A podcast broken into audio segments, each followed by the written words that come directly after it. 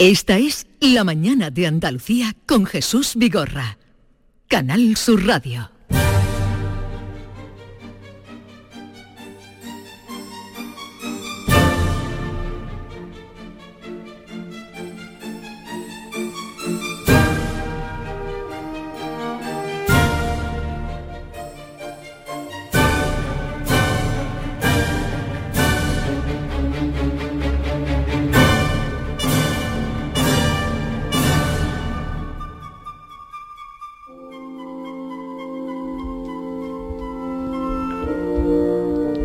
Estamos escuchando la obertura de Roberto de Veré, ópera que ha inaugurado el ciclo lírico en el Teatro de la Maestranza, em, finalizó la última representación el pasado sábado y precisamente encarnando al protagonista, eh, el personaje que da nombre a esta ópera estaba Ismael Jordi, tuvimos ocasión de hablar con él en la víspera del debut, fue justamente el lunes pasado, y quedamos emplazados a que más tranquilos, cuando ya hubiera pasado, hubieran pasado las funciones, estaría con nosotros.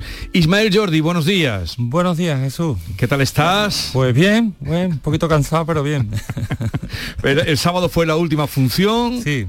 ¿Eh? ¿Y has quedado contento?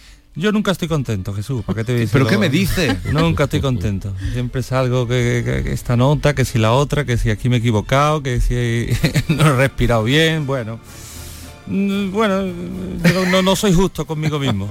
Pero bueno, soy así. ¿No disfrutas? O... Pues, sí, estoy disfrutando. Ahora con la madurez, después, pues de verdad que estoy disfrutando muchísimo más que, antes, ¿no? Porque antes estaba más pendiente de eso como cuando uno aprende a conducir, ¿no? Que, que tengo que embragar, que tengo que la primera. Y ya ahora, pues, bueno, viene todo más, más, más automático, entre comillas, ¿no? Sí. y, disfruto muchísimo más, ¿eh? Y pero pero no no soy un inconformista y nunca salgo contento que si esta nota si la otra pero vamos a ver cuántas notas puedes tú cantar por ejemplo en este personaje muchísimas yo no sé yo no y ahora tú me vienes que con una nota bueno porque sí, es verdad es verdad que, pero pero pero bueno soy así. Y encima soy de los que termina la función y porque yo intento grabarme siempre todas las funciones. Ajá. y, y no puedo escucharlo el día siguiente tengo que escucharlo eh, ese mismo esa misma noche y claro, ni duermo ni... O sea que el sábado cuando llegaste tú a tu casa en Jerez, te pusiste a escuchar lo que habías cantado. Sí, no, no escucho toda la ópera, pero ciertas partes donde mm, a lo mejor he visto que no estaba yo muy fino, que yo he visto alguna nota, alguna cosa, y bueno, a escucharlo, ¿eh? incluso escucho alguna vez la ópera entera. ¿Y, no es mejor emborracharse, por ejemplo? También es verdad, tomarse una copita de vino, tranquilizarse, que eso sería lo inteligente, pero bueno, no, no. Tengo testa de tenores, como dicen los italianos, ¿no? ¿Testa de tenores? Testa de tenores, sí, como los tenores siempre somos un poquito especiales, ¿no? Eh, cabeza de. De tenor. De cabeza, tenor. Cabeza de tenor, ¿no? Como decir, que siempre pensamos en la voz, pensamos en nosotros y pensamos siempre en los agudos y entonces dice el testa de tenores. Bueno, eh, Maite Chacón me acompaña, que ya conoces del otro día. Eh, David Hidalgo. Hola Ismael. Hola. Y tengo aquí a mi lado a otro amigo, compañero que también tiene testa de tenores. Eh, cuando él canta en el falla y sale preocupadísimo por los agudos. Es José Guerrero Yuyu. Muy buenas, ¿qué tal Ismael? Hola Yuyu, ¿qué tal?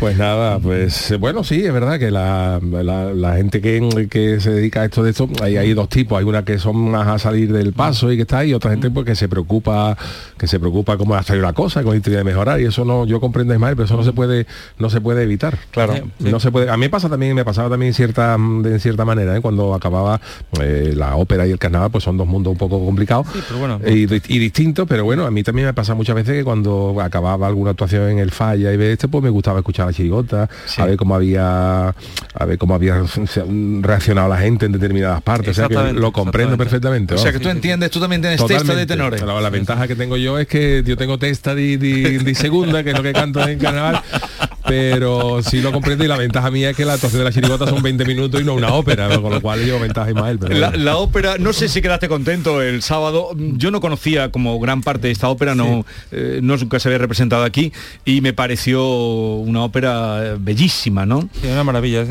es extraño que no se digamos que los teatros no, lo pongan casi todos los años. es muy difícil que Roberto de Veré lo, veas en, un teatro. Ahora parece, parece que que se está volviendo a esa, digamos, a esa moda, ¿no? De hacer esa trilogía de, de la reina de Donizetti y y, yo creo que, María Stuart, María Stuart es la segunda ¿no? de, Donizetti. Eh, Roberto de Veré eh, es, una, es, una joya, es una auténtica maravilla. Pero yo creo que es por, encontrar los cuatro protagonistas.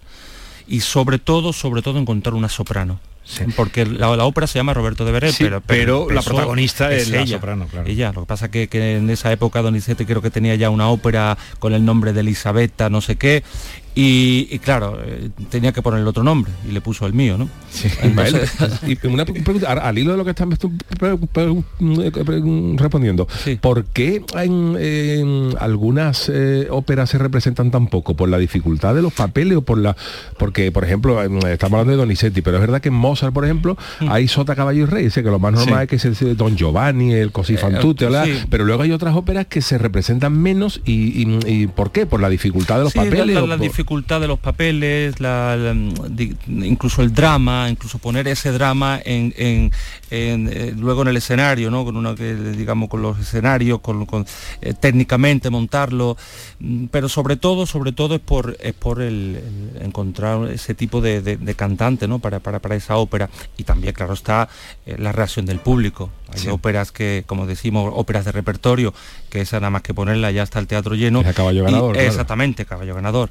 Y otras que, que, que, bueno, pues le cuesta más. Le cuesta más al público. Pero Roberto de Veré, yo creo que eso es una auténtica joya. Pero eh, como tú no tú has hecho Roberto y no la soprano Elisabetta, sí que puedes hablar. Estos no son todas las sopranos que puedan cantar esta ópera. No, no, no, no, para nada, por eso te digo. Esto, esto, esto ya empezó María Calas, eh, Montserrat Caballé, que fue una de las grandísimas, eh, las Sils, y ya luego eh, empezaron a cantar otro tipo de sopranos que, metían ya, digamos, notas un poco de, eh, digamos, para fuegos artificiales, ¿no? que como la Sutherland, como la Gruberova, pero realmente esto es una soprano ya de, un peso dramático importante y es muy difícil, es dificilísimo.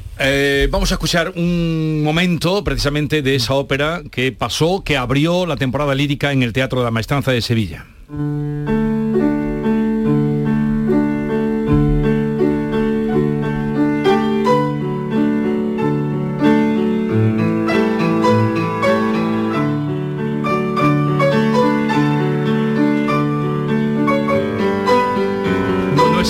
Es esto? A ver si no... No, no, es esto, ya desde que ha empezado no digo, es esto. Digo, digo, ¿tenéis un ensayo? ¿Tenéis, no es esto, ha sido... ¿Quién nos ha pasado el ensayo? Una faena, una faena del ordenador. Ismael, menos mal que no ha salido nadie cantando. Es una faena del ordenador. Oye, Ismael, estoy aquí viendo el calendario y he contado exactamente 53 días los que te faltan para, bueno, en nuestra noche de Reyes será tu debut en el Metropolitan de Nueva York. 4.000 butacas. ¿Cómo tienes el cuerpo para esa traviata? 4.500. 4.500. tiene contado. Eso, es horroroso. Eso, no, es un teatro cura aparte que yo no he cantado nunca, pero compañeros que, cantan allí han dicho que la acústica es maravillosa. Y, bueno, yo, yo quiero ir a disfrutar. Es una ópera que he cantado muchísimo, como en La Traviata. Quiero disfrutar del teatro, quiero disfrutar del momento, quiero disfrutar de la ciudad y y todo lo que venga pues pues bienvenido sea ¿no? yo por, mí sí voy a estudiar voy a prepararme y voy a llegar. Pero como si la tienes ya cantada 104 no pero siempre hay que buscar cosas nuevas Jesús hay ¿Y, que... ¿y cuándo, cuándo te vas para Nueva York? pues me voy el 26 de diciembre. El 26 de diciembre, o sea, pasa la noche buena en tu casa, sí. día de Navidad y para allá. Y para allá. Con que, ¿Y, en cuántos días lo montas? Porque el día 5 estrenas. Pues son pocos ensayos, son pocos ensayos. Eso es lo o que. sea, aquí mal contado son 10 días. 10 días. Eh, habrá algún ensayo con la orquesta, mm, sal por aquí, entra por allí y, ya sabe. Porque a gritar como un loco. Y ahí te quiero ver. Porque aunque hayas hecho 104 veces la, la, Traviata, ¿e-, ¿es, nuevo cada montaje? Siempre, siempre, siempre, siempre, siempre es nuevo. Eh, no sé mm, porque está el director de escena que piensa tu papel de una manera, eh, luego, pues bueno, en este caso yo tengo suerte porque la soprano la conozco, hemos cantado muchas veces juntos, pero a lo mejor me toca una soprano que, que no le gusta que le coja de la mano o no le gusta que le acaricie la cara o no sé mm. cada, montaje es diferente no eh, aquí el caso de mi sí. sí sí. No sigue sigue. No no aquí aquí se luce también mucho la soprano. Pero, Alfredo canta mucho. y, es ingrato eh, también Alfredo.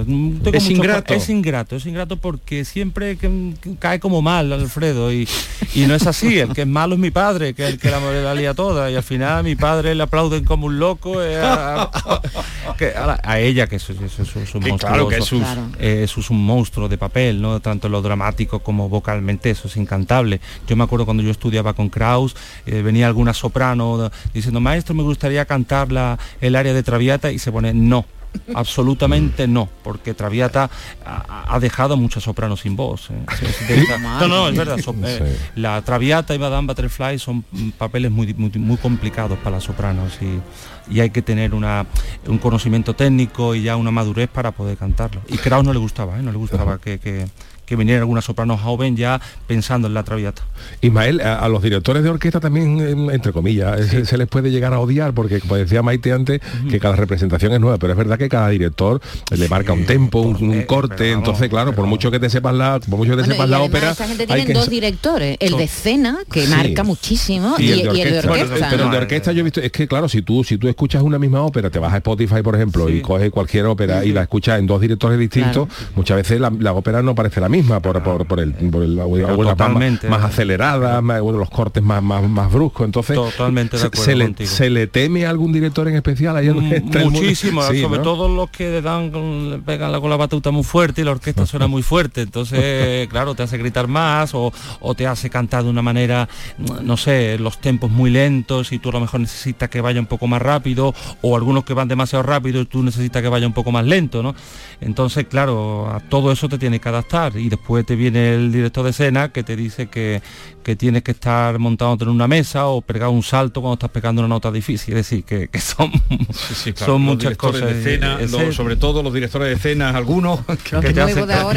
esta, del Metropolitan será muy clásica. Sí, es muy clásica, muy clásica. Muy clásica. Esta parte que eh, ya se estrenó en el Metropolitan y, la verdad que es muy bonita. He visto mm, en YouTube varios, varios, mm, varias escenas y la verdad que muy bonita, es preciosa. El día 23 de febrero el día 23 de febrero escribió eh, Ismael Jordi en su Twitter. Estoy muy feliz de anunciar que seré Alfredo Germón en el Metropolitano de Nueva York. Será mi debut en este gran teatro, ya que se canceló el Romeo la temporada pasada. Es un sueño para mí y muy dispuesto a disfrutarlo. Eh, David Gallardo, ¿ha sacado ya la entrada o no para ir a verlo? ¿Qué tal? Buenos días. Pues... Ni lo he visto entrar. ¿Cómo estáis mal? de verdad que no lo he visto aquí ahora mismo, vamos. ¿Qué hace falta para conseguir una entrada para ir allí? Eso pues nada. Enchufe. no comprarla, que me enchufe. Ya estás pidiendo una entrada, un amigo como tú, que va siempre diciendo, mi amigo Ismael, mi amigo Ismael, mi amigo él, pues esto es, merece la pena que tú vayas allí a Nueva York a verlo. ¿Qué vale más cara, la entrada o el viaje, Ismael? El, viaje vale más, caro, ¿Sí? claro, claro. Sí, está muy caro los, No, no, las entradas en el Nueva York no son tan caras, ¿eh? No, no. Hombre, si te quieres ir a platea, primera fila, pues para que vámonos. Pero, pero no son tan caras. aquí en Europa hay teatros muchísimo, en España teatros muchísimo más caros que, que, mm. que, en Estados Unidos, que en, claro, 4.500 personas, claro, ahí para hay un montón de funciones, pues, pues claro, pues los precios son otros. David, ¿cantaba cantaba Ismael cuando estaba ahí en el instituto? Sí, claro, siempre. Siempre en la ducha. En la ducha siempre ha, cantado y en, los intervalos de clase y clase. Y, el flamenquito, porque ahora que has hablado de Alfredo Kraus, ¿es verdad que te obligaba a cantar flamenco en clase? Sí, sí, cuando tenía de esas clases que, claro, todos los días uno, todos los días no son fiestas, ¿no? Y había clases que, sobre todo cuando me venía a Jerez fin de semana y volvía el lunes, a Madrid, claro, eh, pues yo cogía el Servibus, ¿no? Porque cogía el último autobús que salía para estar más tiempo en mi casa, ¿no? Y llegaba, viajaba toda la noche, eh, llegaba el lunes por la mañana y a lo mejor me tocaba clase con el maestro a las 11 de la mañana, 11 y media, y ya en la primera nota me dice, ¿qué? Está en Jerez, ¿no? Fíjate cómo... ¡Qué bueno! el maestro. ¿Qué? ¿Cómo que te lo has pasado en Jerez? Y, la verdad que ya no me acuerdo lo que me estaba diciendo. el flamenco. Ah, eso, el flamenco. Y cuando tenía una clase, una clase así, digamos que no estaba yo muy fino, me dice, Ismael, cántame un poco así, a ver, un fandango, una cosa. Y me ponía a cantar y se pone, ahí donde cantas, eh, cuando estás cantando eso, quiero que también cante la ópera. Claro, yo me quedaba, me quedaba maestro, pero usted que me está diciendo a mí. Y ya con, con los años pues lo he comprendido. Sí, sí, sí, ¿Y qué, estoy comprando. ¿Y qué era? ¿Qué era lo que te quería decir? Claro, porque muchos cantadores flamencos, no todos, ¿no? Que por naturaleza tienen una manera de cantar o por una intuición natural, que eso es una, de las cosas que cuando yo escucho flamenco me quedo alucinado, la intuición que ellos mismos tenían para, para, cantar, para buscar sonidos, para, para ir a los agudos, para ir a los graves. Y, y, claro, el maestro Crowd decía, estos señores que, que, a lo mejor se quedan cantando toda la madrugada, o cuando le toca actuar son las 2, las 3 de la mañana y todavía tienen voz, eso es porque técnicamente eh, eh, eh, em, digamos, están en el camino, tienen una técnica segura, ¿no? Y, él hablaba mucho de los cantantes, cantadores, él hablaba mucho de la vocalí, que dice que la ya estoy entrando en cosas técnicas. No, no, pero te entendemos y, nos tienes asombrado. Estas cosas nos gustan no, era lo de Kraus. La, porque ah, y, ahí ah. decía Kraus que, el, canto, digamos, el, eh, con la vocali se construía, digamos, todas las vocales. ¿no? Es una cosa técnica que ya teníamos que estar aquí hablando hasta mañana. Pero, pero, pero con el tiempo, con el tiempo lo, lo he, lo he, lo, lo, he comprendido y es verdad. Muchas cosas de las que decía el maestro Kraus con, con con la, con la similitud, ¿no? Con los cantadores flamencos, ¿no? A él le gusta mucho el cabrero, ¿eh? O sea, él es fan del cabrero. el motor, el cabrero, me gusta pero, pero fíjate, ¿eh? que un Kraus le dé esa importancia pero y quisiera llegar a, te, te, ayudara también para descubrir tú tu propia voz, ¿no? Mm, es increíble, no, no, no, pero pero pero te digo que, que toda la semana me hacía cantar algo, ¿eh?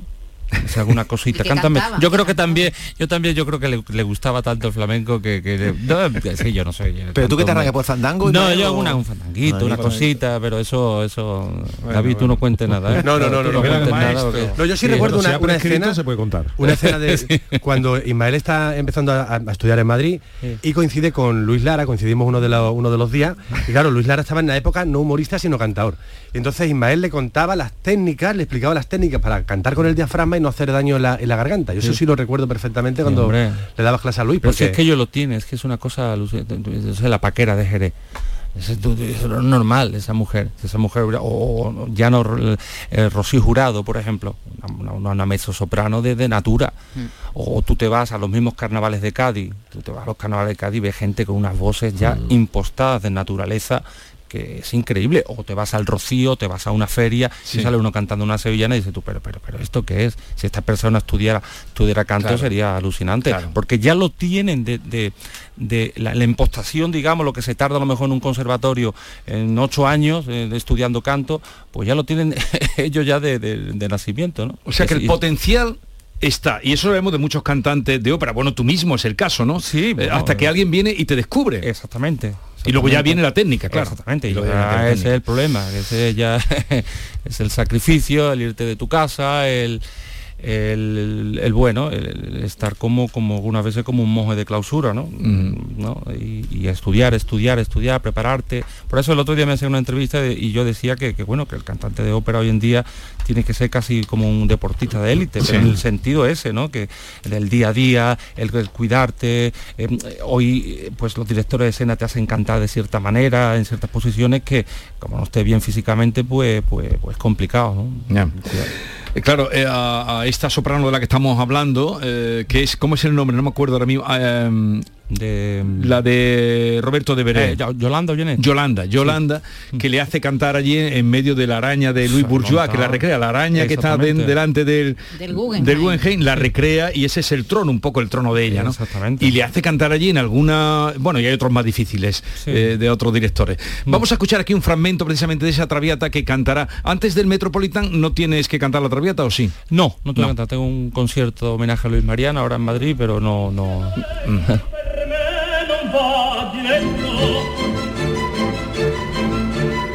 Volaron già tre lune da che la mia violetta agi per me lasciò dovizie amori. E le pompose feste oh voglio morti a mezzo vecchio schiavo ciascun di sua bellezza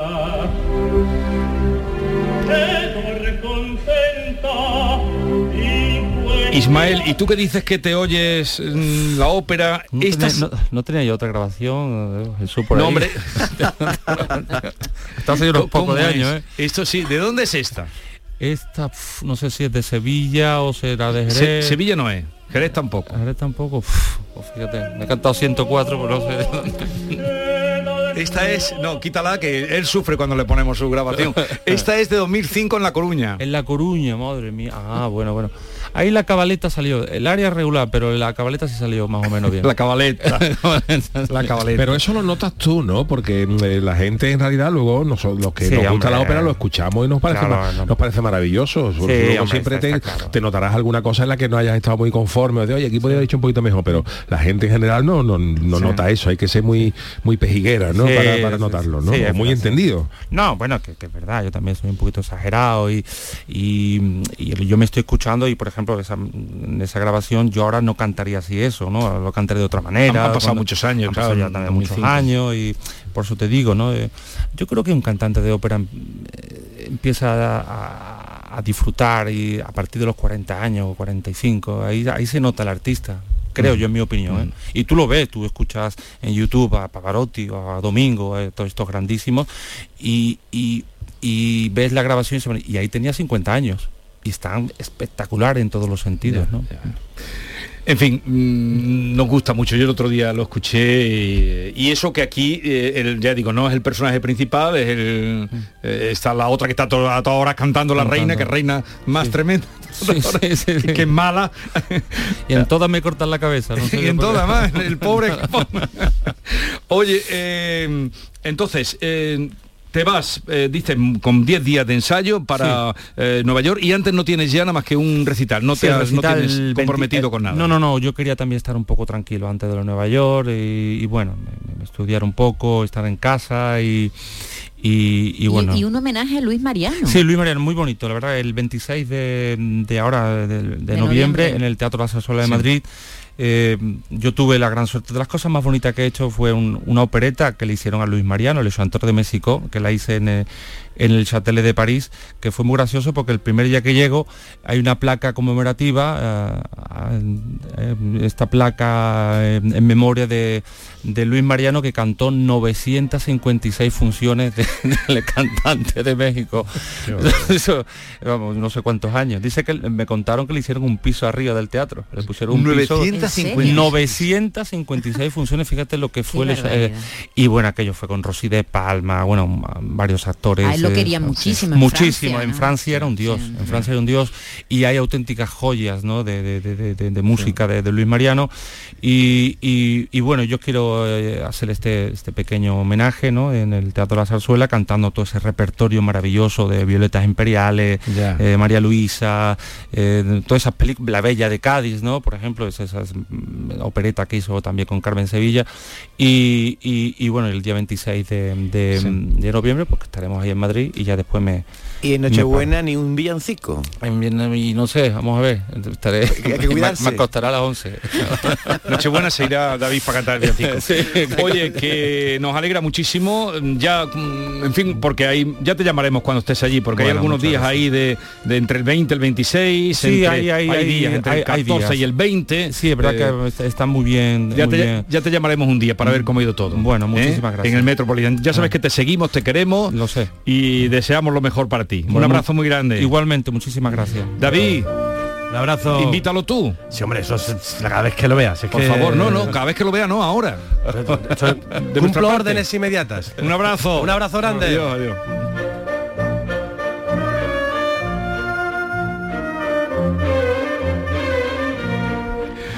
Y enseguida estaremos con Yuyu, que es eh, testa de tenore eh, y que viene hoy con sus Yuyu Noticias. Esta es La Mañana de Andalucía con Jesús Vigorra.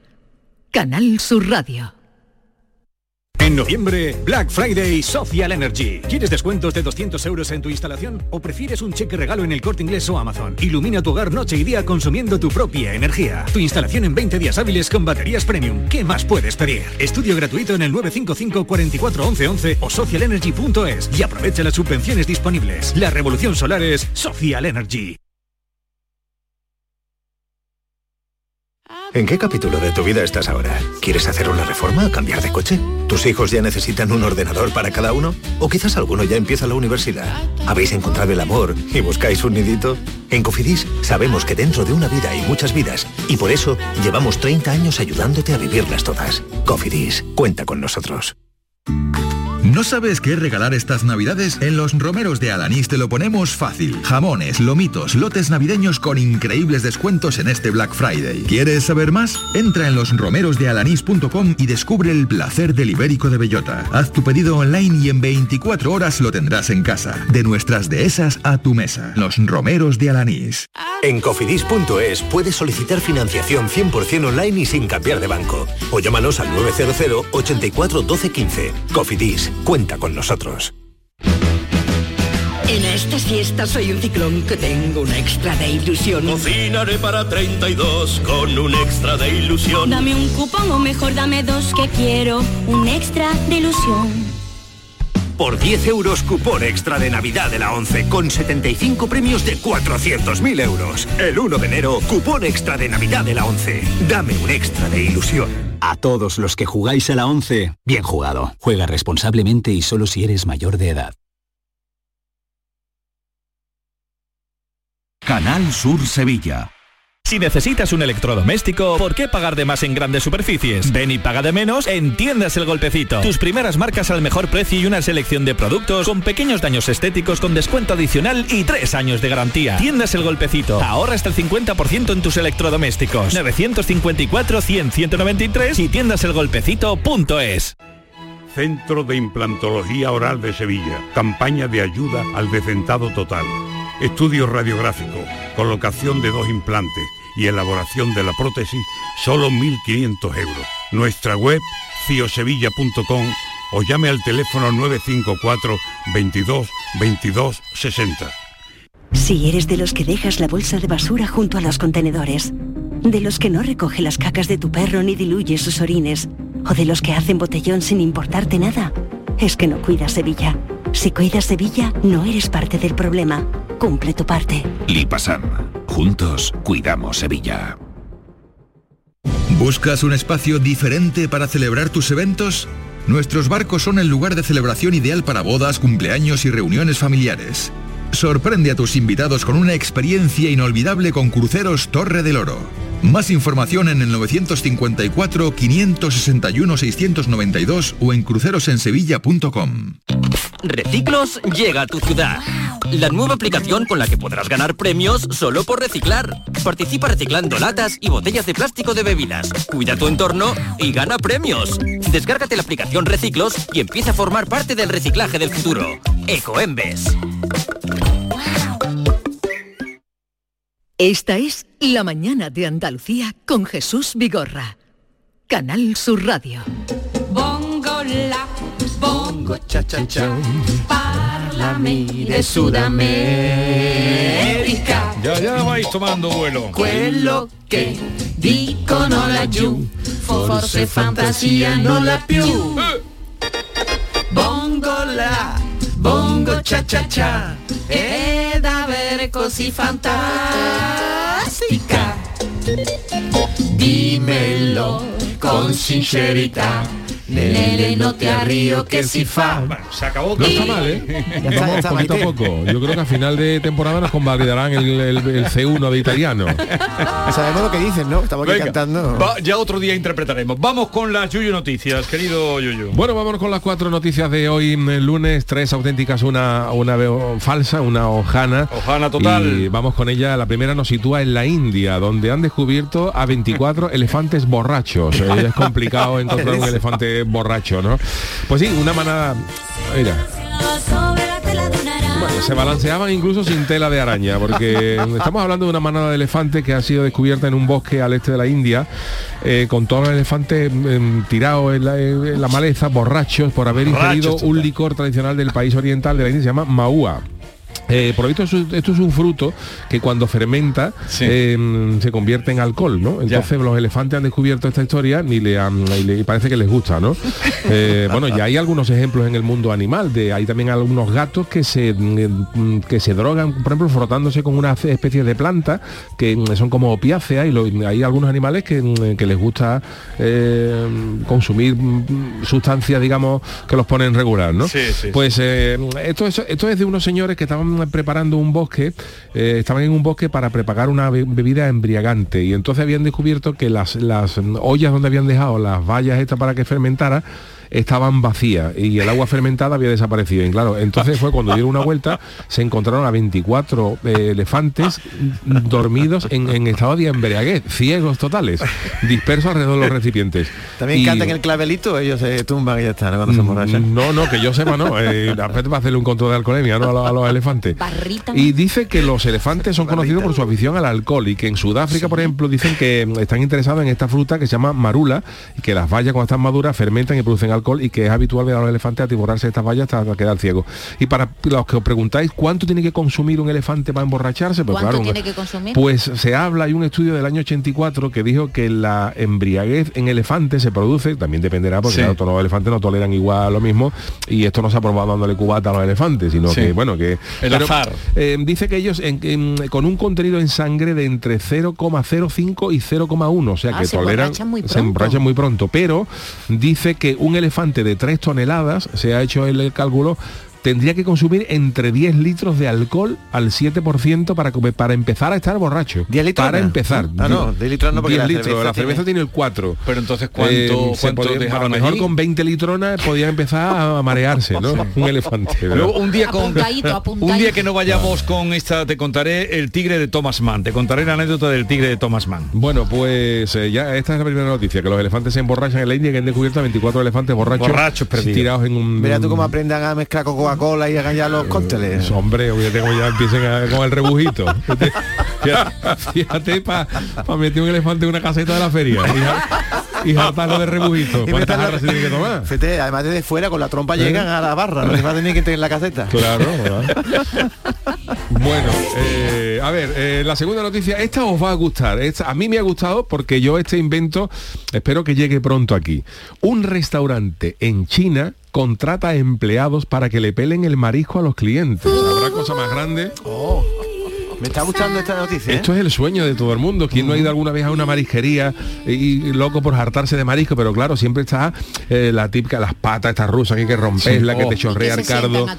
Se sienta la persona delante. Esto, esto ha pasado, mira, esto pasa en un restaurante de Shanghái, eh, donde se puede, cuando tú llegas, te lo puedes comer a tu bola o puedes solicitar un pelador de cangrejo, porque lo que pelan son cangrejos de río. es un restaurante que mm, es muy popular en China y, lo que pasa que es, eh, hay mucha gente que se cita en ese restaurante por usar de los chinos la adicción que tienen a los móviles últimamente, ¿no? Ah. Tanto el día con el móvil. Entonces, claro. como muchos de ellos juegan, no sé si habéis entrado alguna vez en alguna tienda de, de regentada por algún chino, que muchos de ellos están jugando y cuando eh, te cobran prácticamente ni te miran, te, te, si te lo dan por ahí, él sigue jugando, ¿no? Y juega mucho en los casinos. Claro. hay muchísimos chinos en los casinos. y en, las pequeñas en las pequeñas máquinas de, los bares se ponen allí. O están charlando con la familia. O sea que en China hay una gran adicción al móvil y se han dado cuenta de esto. Entonces, tú cuando llegas al restaurante, tú puedes estar con tu móvil y mientras alguien te está pelando el marisco, que es una cosa curiosa. Hay dos chavalas. la boquita también, porque vamos. No, no, hay dos chavalas, eh, dos jóvenes peladoras que se encargan y alrededor de 100 crustáceos por día y llegan a ganar entre 1.500 mm, dólares al mes porque ellos se llevan un 7% de la cuenta que, paga, que paga. Pues claro, el servicio hay que, hay que pagarlo. Yo lo pagaría, ¿eh? Peladores de marisco, de cangrejo de río. Pues, en las dos chicas estas reciben el 15% del cargo de, por el servicio. O sea, si tú compras un kilo de cangrejo de río, pues el 15% de lo que valga es para ella por pelarlo, ¿no? Y oye, pues está muy bien, hay mucha gente que le está gustando esto porque va allí, me pide y puede estar charlando con sus colegas y jugando al, móvil y no. Oye, yo ayer peleé un langostino y le di un chorreón de langostino en la cara al que estaba al lado mía. O sea que pelar el langostino. Yo no te quiero contar una vez que fui a un, me invitó un amigo a un restaurante un conocido de Sevilla que pedimos un arroz con bogavante y cuando yo pedí el bogavante me saltó para la camisa que se puso aquello como, como el telón de, de la guerra de la galaxia llena de mita. Qué barbaridad como me saltó aquello. Bueno, esta es la seguimos. La tercera. Em, un funcionario japonés es multado por salir a almorzar tres minutos antes de su horario. Pero eso no queda ahí, sino sus jefes emiten una disculpa. Llegó la emiten una disculpa? Pues eh, esto ha pasado en, en Kobe, en una mm, la- donde está jugando Iniesta. Sí, Iniesta, sí, la sí. ciudad donde está jugando Iniesta, pues hay un señor. Kobe, ahí no, es de- no es las vacas, de ahí, las de ahí de es el- Kobe. la, la carne, sí. Pues este es un empleado de las oficinas de obra sanitaria de, de la ciudad japonesa de Kobe.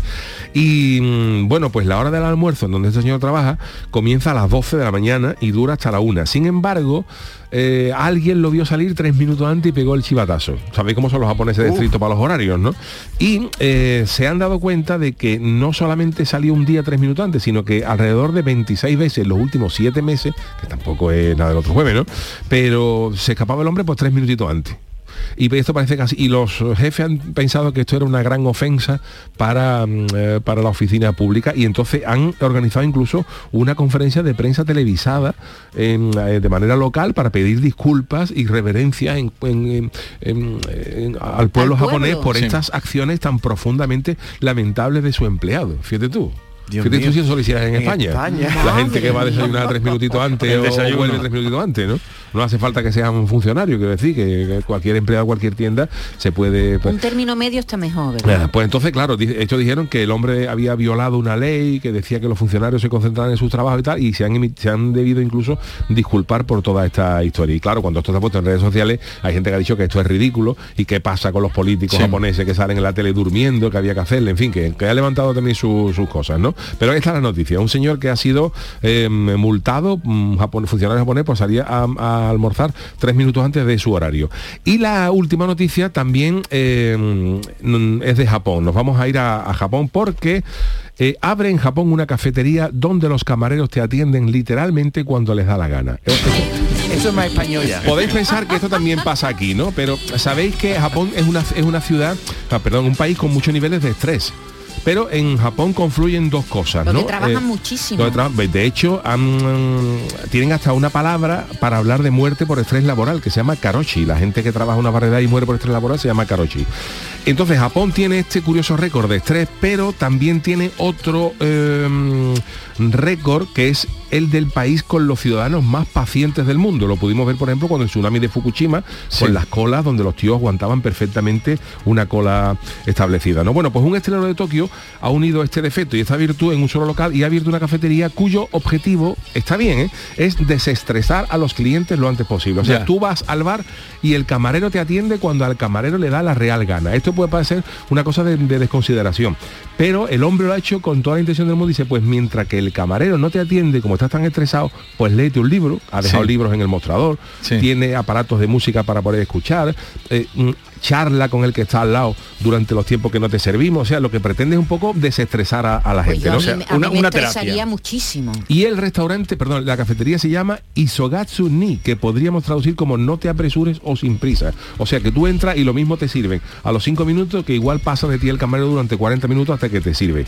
Y bueno, mm, parece que está esto teniendo, eh, teniendo éxito porque hay mucha gente que le está gustando esto de emplear el tiempo que no lo atienden en sociabilizarse un Sí. poquito, que sabéis que los japoneses están es raro con lo el ¿no? cuadriculado que son los japoneses, esta noticia me, me Me ha sorprende. impactado. Bueno, vamos Bueno. con... Repetimos y votamos. Pues eh, la primera noticia es eh, los 24 elefantes que han descubierto borrachos en la India. La segunda, el restaurante en China que contrata empleados para que le pelen el marisco a los clientes. La tercera, un funcionario japonés que ha sido multado por salir a almorzar tres minutos antes de su horario. Y la cuarta, este, mm, eh, esta cafetería japonesa de Tokio, donde te sirven literalmente cuando al camarero le da la gana. Esas son las cuatro. Votemos. Yolanda, que es la que la ganadora. La última es la Ojana, eh, Javier, la última, la de el bar de camareros que atienden cuando le da la gana. Eh, David. Yo creo que la del marisco. La del marisco. Eso es Ojana total. Total, ¿no? Ojana. Yo me apunto al marisco también. Venga. Vale. Dilucidamos. Bueno, pues... Dos mariscos, dos. del elefante no ha dicho nadie. No. Nadie. O sea que puede salir ganador tú hoy. ganador. No, No, no lo ha dicho nadie. No, la del la- elefante es cierta, la del elefante Ah, es cierta. La del 24 elefante. borracho. Eh, lamento deciros que la del, la del marisco es cierta. ¿Ah, sí? A un Qué- restaurante qué maravilla. Me pegaba en- mucho que fuera una idea Sí, tuya, en.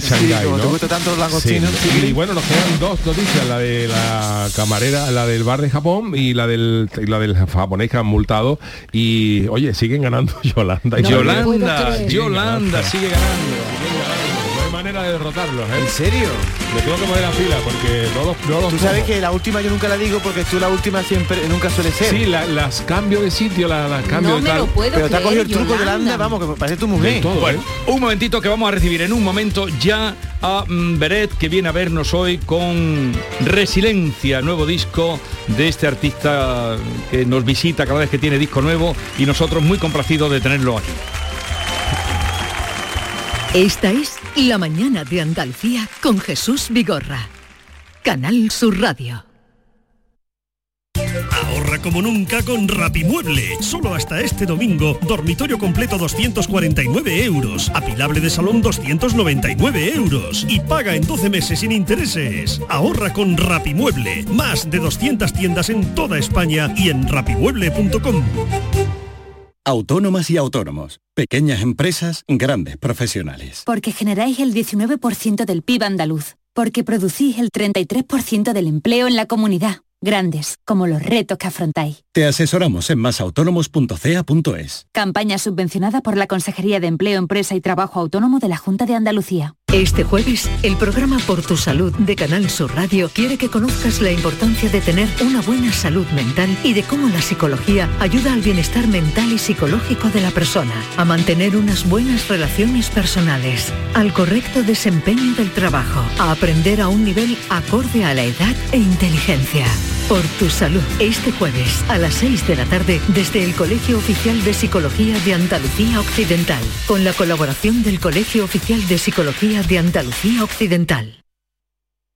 Todo lo que necesitas saber sobre tu ciudad y provincia lo tienes en Canal Sur Radio Sevilla. Llega una edad en la que sabes que hay cosas que no volverás a hacer. Correr, saltar, morder sin miedo. ¿Morder? Claro que puedes morder sin miedo. En The Implant queremos que tus dientes no te impidan hacer lo que quieras. Por eso este mes te ofrecemos tus implantes dentales con un 10% de descuento. Ven a visitarnos, primera consulta gratuita y sin compromiso. Pide tu cita en theimplant.com y vuelve a sentirte joven. Sigue la corriente del río. Navega en la inmensidad del océano. Adéntrate en la jungla. Descubre lo desconocido. Sumérgete en un mundo de medusas. Rodéate de peces tropicales y echa raíces en el manglar. Ya estás conectado. Déjate abrazar por el mar. acuariosevilla.es Reciclos llega a tu ciudad. La nueva aplicación con la que podrás ganar premios solo por reciclar. Participa reciclando latas y botellas de plástico de bebidas. Cuida tu entorno y gana premios. Descárgate la aplicación Reciclos y empieza a formar parte del reciclaje del futuro. Ecoembes. Este lunes, a partir de la una de la tarde, llega el análisis de la actualidad en la jugada de Sevilla de Canal Sur Radio. En directo desde el restaurante La Coartada en la Plaza de Cuba número 2. La Coartada, el restaurante de moda en Sevilla con el mejor ambiente de la ciudad y una comida espectacular. Noticias, tiempo, tráfico. Cada día desde muy temprano lo tienes en Canal Sur Sevilla, la radio de Andalucía. Esta es La mañana de Andalucía con Jesús Vigorra. Canal Sur Radio. ¿Cómo lo vamos a hacer para no vernos en invierno? Tú que siempre me abrigabas cada noche cuando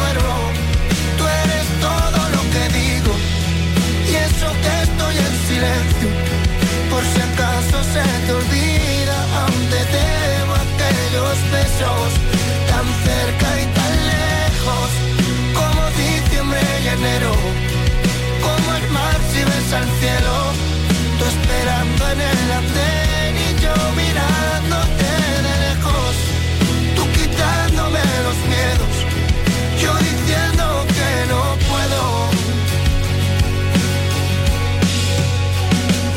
sabré cómo será vivir contigo te fuiste sabiendo que era morir conmigo Así suena el último disco, Resiliencia de Beret, Besos Robados. Buenos días, Beret. ¿Qué tal? ¿Cómo estáis? Bien, ¿y tú qué tal? Muy bien, muy feliz, la verdad. Estábamos echando disco. cuentas aquí del tiempo que hacía que no te veíamos.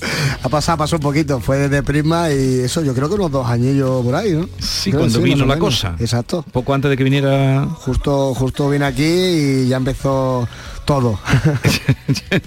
Oye, eh, háblanos, este es tu segundo disco de estudio. Sí. Cuéntanos, háblanos de él.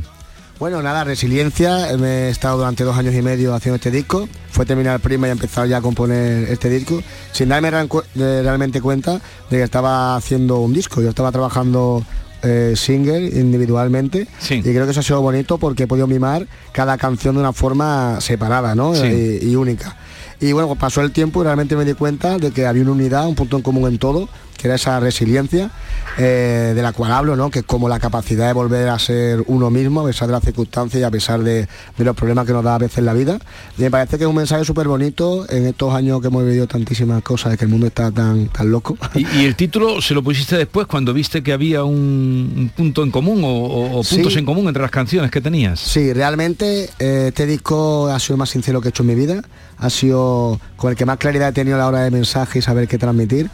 Porque me he dado cuenta que a pesar de que tome eh, y hable de, ciertas temáticas como el amor, desamor, la inteligencia emocional y tal, todo tiene un punto en común de que es que muchas personas resilientes que realmente han tenido la necesidad de volver a ser ellos mismos a pesar de los problemas que han tenido y que van a escuchar estas canciones y van a captar un poco el mensaje de quererse antes de querer y, y de realmente hacerse uno mismo antes de hacer muchísimas cosas en la vida. ¿Cómo lo vamos a hacer para siempre me abrigabas cada noche cuando duermo. Tú eres todo lo que digo. Aquí nos quedan sus canciones y hoy, mm, aprovechando la visita, vamos a hablar con él, eh, con Beret, que iniciarás gira, ahora estás de promoción de, de este disco. Exacto. Y la gira la vas a empezar, pero por uh, América, ¿no? Por Latinoamérica, empezamos en febrero y bueno, después Latinoamérica eh, seguramente o no está, o sea, digo seguramente porque ahora mismo no tenemos como fechas concretas. La gente que quiera enterarse puede verlo por redes sociales, por Instagram y, y por todas mis redes.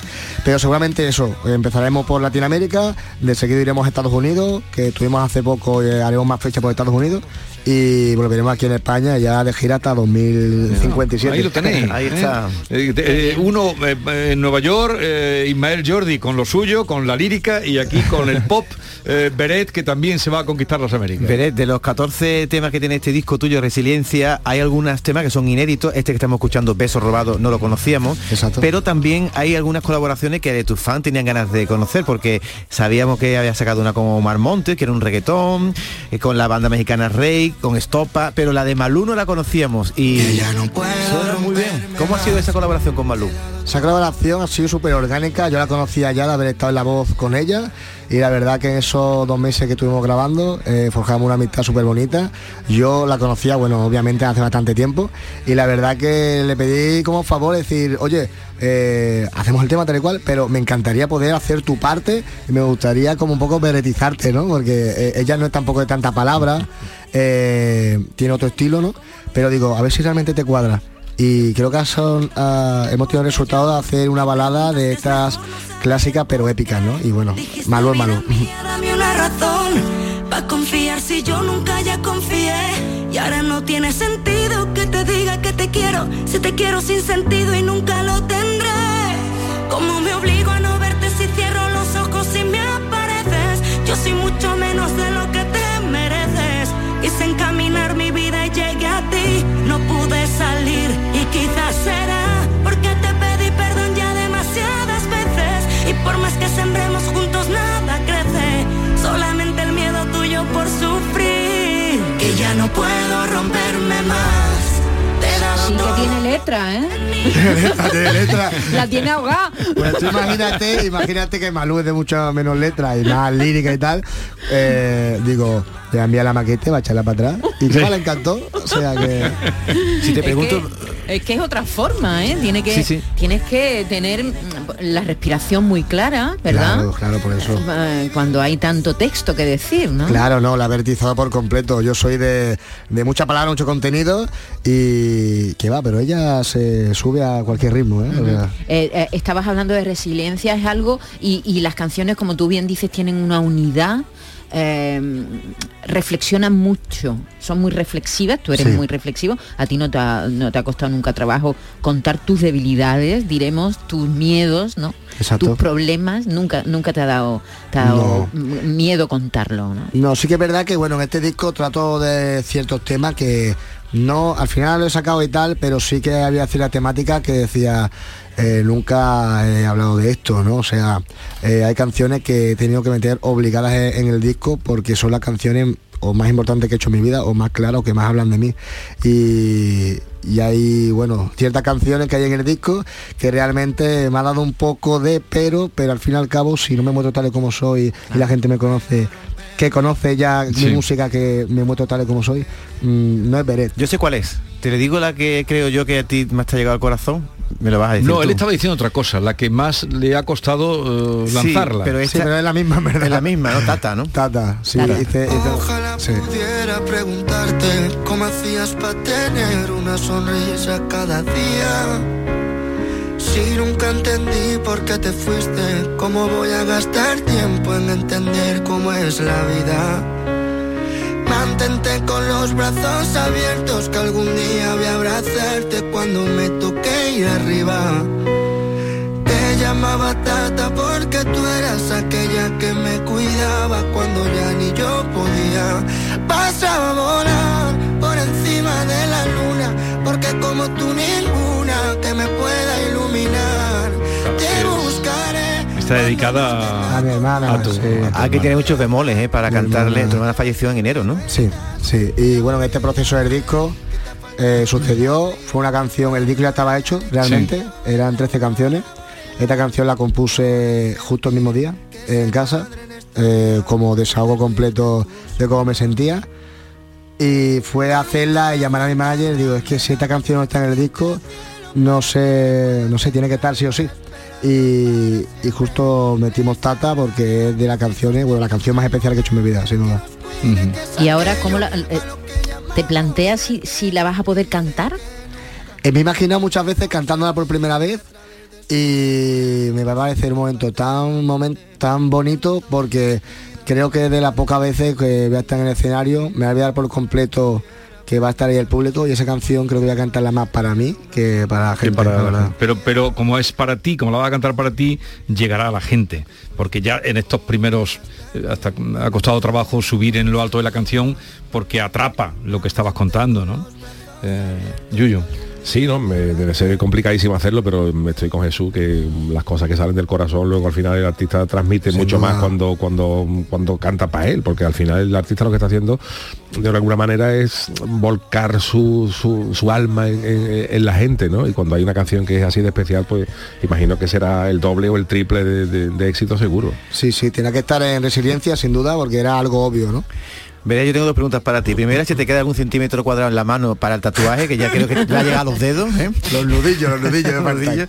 Y segundo, ¿en qué estilo tú te enmarcas? Porque mira, siempre Beret era el pop, pero es que con, con esto para sacas una rumba, con Omar canta en reggaetón, con los mexicanos canta de otra manera. ¿Dónde la balada de Malú? ¿En qué estilo te enmarcamos? Pues mira, realmente eh, yo siempre os digo, más que un disco parece, parece un experimento social, ¿no? Porque realmente me he juntado con ciertos artistas de los que no tengo absolutamente nada que ver, eh, con Estopa, con Omar Montes, pero había una amistad previa y yo siempre pienso lo mismo, digo, si con una persona te va tan bien, seguro que hay un punto en común que cuadra a, a hacer algo y que realmente guste tanto al público de ese artista como al mío, ¿no? Y he hecho de todo, como comencé también con el rap y con el reggae y un poco más con lo urbano, eh, en este disco lo que tú dices, puedes escuchar una canción con Malú, eh, seguida una canción con Omar Monte, que no tiene absolutamente nada que ver, o anteriormente en Prisma podías escuchar una canción con Pablo Alborán y después tengo una canción por ahí con SFDK, ¿sabes? Que es como, realmente, no sé, creo que la gente se queda más por el contenido eh, de la letra más que con la forma y yo eso lo agradezco más que nada, la verdad. pero, pero tú eres más joven que todos esos que han nombrado eh dicho sea de paso mucho La más verdad, joven la verdad, sí, sí, mucho más joven enseñar de que Bueno, te- pero el secreto puede estar en hacer lo que a uno le gusta realmente, que, que Claro. en definitiva, ¿no? Que Claro, al yo final escuchaba cuando, uno hace lo que le gusta, mm, ya está. Exacto, sí, sí, yo escuchaba rap, he hecho tema con rapero, he escuchado pop, he hecho tema con popero, eh, Estopa lo he escuchado toda la vida, Omar Monte también me mola, eh, el rollo reggaetón que tiene y tal. O sea, realmente aquel que diga que, que he hecho algo porque debía, pues se equivoca porque es que realmente he hecho de todo, ¿no? O sea, Oye, te voy a dar un dato, Beret. Eh, tu canción Beso Robado, que lleva cuatro días en YouTube. Cuatro días. Medio millón de visualizaciones cumple hoy. Yo digo para si no lo sabía. qué guay. Sí, bueno, la ¿Tú verdad que estás es- pendiente de eso? ¿Sí? Antes estaba mucho más pendiente, lo que pasa es que llega un momento que es un poco hasta tóxico, ¿no? Porque depende tanto de las visitas y esas cosas que dices, bueno, el día que no tenga, no sé qué va a ser de mí, ¿no? y estoy un poco alejándome, pero lo sigo agradeciendo a morir. Ahora, la naturalidad con la que habla este, este joven que, que nos impresionó la primera vez que vino, a mí me impresionó la primera vez que vino, Berek, eh, pues sigues igual. Es decir, a pesar de todos los éxitos y todo lo que llevas hecho y, los golpes de la vida también, ¿no? Que están en este disco. Sí, no, bueno, yo creo que algo que me caracteriza y creo que mucha gente se queda en mi música por eso, ¿no? Porque eh, soy a, a la hora de componer y a la hora de hacer canciones tan claro que creo que mucha gente es capaz de ver su propia historia dentro de las mías, ¿no? Por la naturalidad con la que realmente hablo las cosas que son naturales. Sí, sí, sí. Gracias por la visita, Berés. Te deseamos lo mejor. Eh, cuando vuelvas de esa gira eh, por América, vienes a vernos.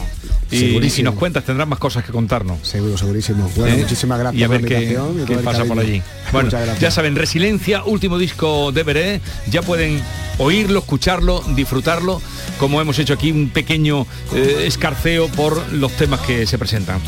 Eh, y a todos ustedes, ya saben, eh, cierren el grifo, apaguen la luz, pero no escatimen en sonrisas. Adiós.